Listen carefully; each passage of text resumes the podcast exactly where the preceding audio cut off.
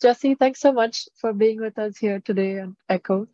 And I'm really excited to talk to you and learn more about your journey. So if you can start by giving us a quick introduction of yourself and your journey so far. Yeah, sure. Well, uh, first off, I'm also very happy to be here. Thank you so much for inviting. Um, so every for everyone who's listening, I'm Jessie. I am a born and raised Chinese, um, but I have moved to the States for study mostly. And uh, now I'm working in Hong Kong as a data scientist in the financial sector. Um, I personally also do host a podcast together with my friend uh, where we basically have conversation over our jobs, our life, mental health, etc., etc. Um, other than that, I I do teach yoga on the side as well. So if anyone's interested, let me know, and I can invite you to my class as well.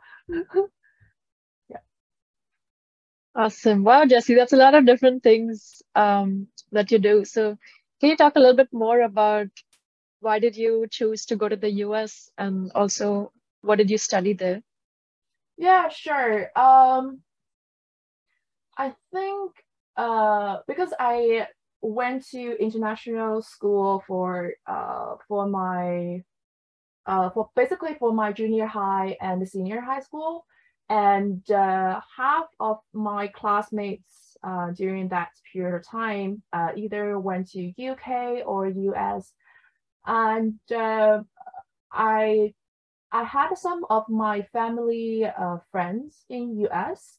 So basically, um, I chose US as my uh, top top choice, I would say.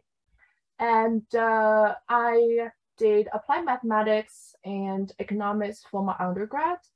Uh, but the funny thing is, um, growing up, I always thought that I'm gonna end up in finance so during the college application process, I only applied for business school in States, but I eventually was admitted as an undecided uh, by my school because uh, for our school, I think they encourage students to try different classes before we make our final decision and declare a major. Um, so I was taking a lot of uh, classes that's along the business school curriculum, like uh, finance, psychology, etc., etc. But I was also at the same time taking a lot of classes in uh, applied mathematics and uh, economics.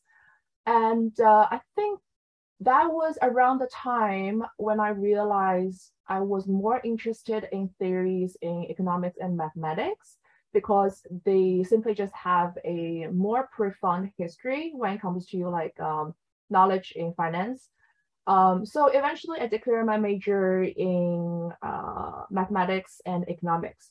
But then I started doing internship mostly in financial sector, like building finance, doing financial modeling, uh, doing risk management. Um, but at that time, I was working a lot with Excel, and uh, I just did not think that Excel is the most efficient tool on earth. So that's why I basically uh, switched to coding. Um, I did another master in data science, also data analytics. And basically that experience kind of shifted my whole career path. And ta here I am, I'm doing data science now. Nice. Well, so how did you go about deciding the school that you wanted to study at? Uh, well, firstly, um, education costs. um, and then secondly, um, I was looking at locations as well. Um, and thirdly, I think I was also choosing um, where my family friends was at during that time. Um, so basically, those are the three reasons eventually how I chose my school. But for people who are considering um, like pursuing um, say uh, college in US, if you're doing finance major, definitely choose somewhere along the East Coast, I would say, like um, New York or Boston. But then if you're doing IT or technology, um, then definitely West Coast. Like location is uh, quite important when it comes to uh, future career or like networking. That's great. I was going to ask you about advice that you had for people about picking school, and yeah. you already got to it. Definitely think about like a future opportunity when it comes to like networking. Uh, because if you end up in somewhere in the middle, like um in the middle of nowhere, I I can't even like Ohio or something, then a lot of the um, network events, then you have to travel a lot. You have to travel to East Coast or West Coast. Then that's a lot of um, hectic like travel plannings, and plus the cost is just um, not worth it. I would say. So definitely think about that for sure. Okay. Yeah, that's all great advice. I feel like location is very important. And sometimes we think it's okay to go based off the school or the ranking, but I would say location is important but, as well. But I think I think if you can you got admitted to um what's that school called? I think Stanford or something. Like there's one Ivy League that's literally located in the middle of nowhere as well. But then, I mean, if you got admitted to an Ivy League, even though it's located in, in the middle of nowhere, definitely go to an Ivy League compared to another like um average school, but like you know, in a good place. So so mm-hmm. it, actually, it's it's really picking your priority when it comes to um like school choices. True, true. So you mentioned that you have different passions. So you have data science, uh, you have your own podcast that you're running. You're also teaching yoga. How did you go about finding these passions? And do you have any advice on people that are trying to figure out what their passions are?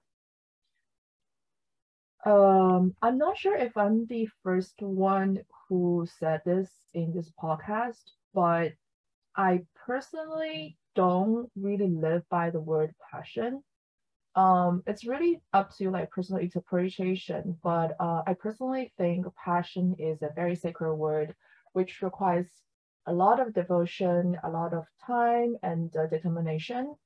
Um, so,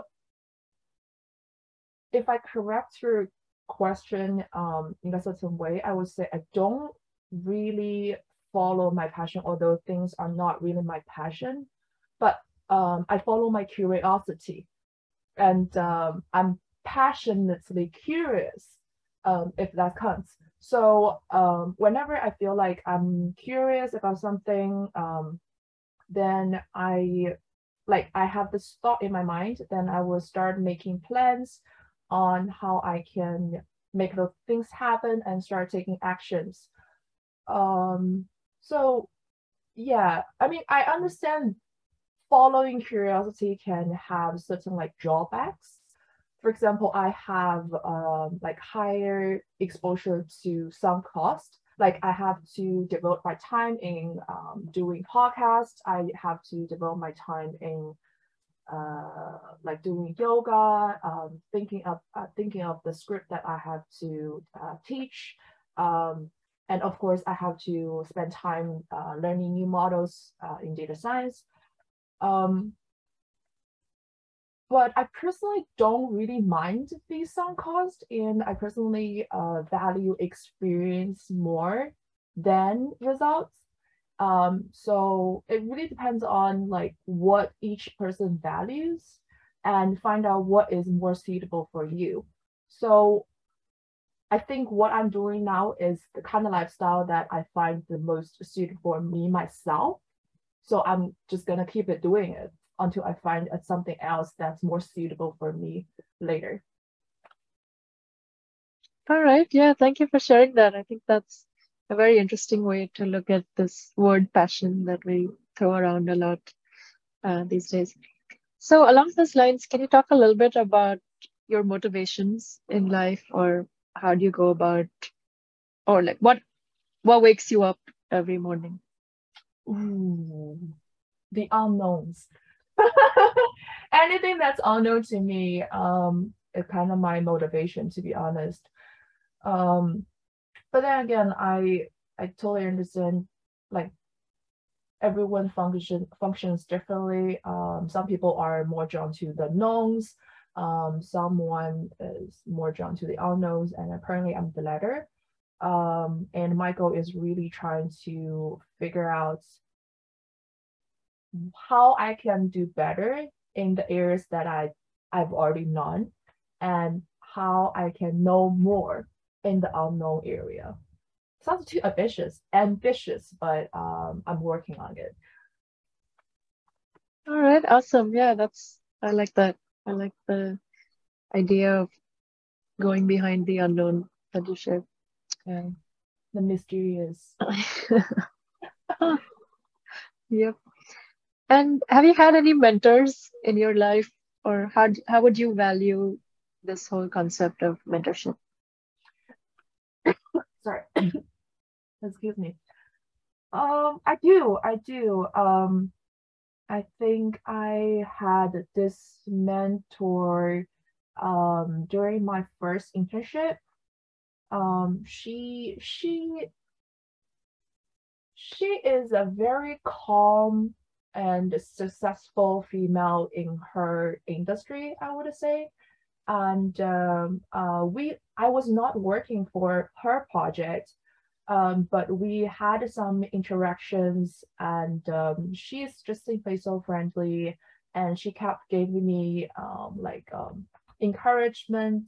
Um, she gave me advice on how I could deal with my project manager back then um, so we we're still keeping in touch uh, uh, from now and then, um, and then um, just like simply keeping in touch on what's happening now. And uh, whenever I feel a little lost in life or say what I should do, uh, I would always go to her because to her, um, to me, she's like this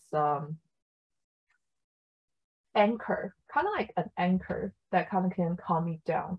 Um, so it for other people, um, if you see your parents or if you see your parent, uh, your friends as uh, uh, like an something that you can lean on or you can go to whenever you feel lost or you feel confused or you want some advice, uh, then of course you can see um, your parents, your friends uh, as your mentor as well. I don't think as being a mentor, uh, being a mentor it ne necessarily have to be some someone in your school from your school or from your uh, office. Uh, anyone can be your mentor, but as long as you feel like you find someone who can answer or provide you solutions, um, yeah, you can just see that person as a mentor. And I do think it's significant to have one because you just simply get lost all the time and life is just like confusing and sometimes your parents might not be, provide you the best or the most suitable answers uh, to you because um, uh, you guys have different backgrounds, you have different experience of growing up. So definitely look for someone who shared the same a similar experience, uh, who um, went uh, went the the similar like path to you, and then seek more advice. I think that's more useful as well. Awesome. Yeah, I agree. Sometimes life can be very confusing and it's hard to figure out what yeah. to do. So yeah. definitely a mentor would be helpful then. Yeah. All right. I think we're almost at the end. So uh, if there's any motto that you live your life by, um, we'd love to hear that. And any concluding words that you have for our audience would be great as well. Yeah, sure. Um, the first model I think I previously mentioned to you, it's from this hockey player. Um, it says, um, you miss 100% of the shot you don't take. Uh, recently I have a new one. It's from movie Frances Ha. It's called, um, called what? If not everyone's looking, then how can you be the main character? Like lately, I'm just simply all about that main character energy uh, because you're the one who's uh, owning your life, being responsible of your life. And um, it is a very long journey. And eventually you're just riding this journey by your own. Um, so yeah, be responsible, um, take seize any opportunity that you can get, uh, and don't really worry about being uh, being a failure or being a disappointment, and just work on, I guess. Yeah, Awesome. That's great. Thanks so much, Jessie, for sharing. Like we've learned so much from this short conversation with you. Yeah, really appreciate it.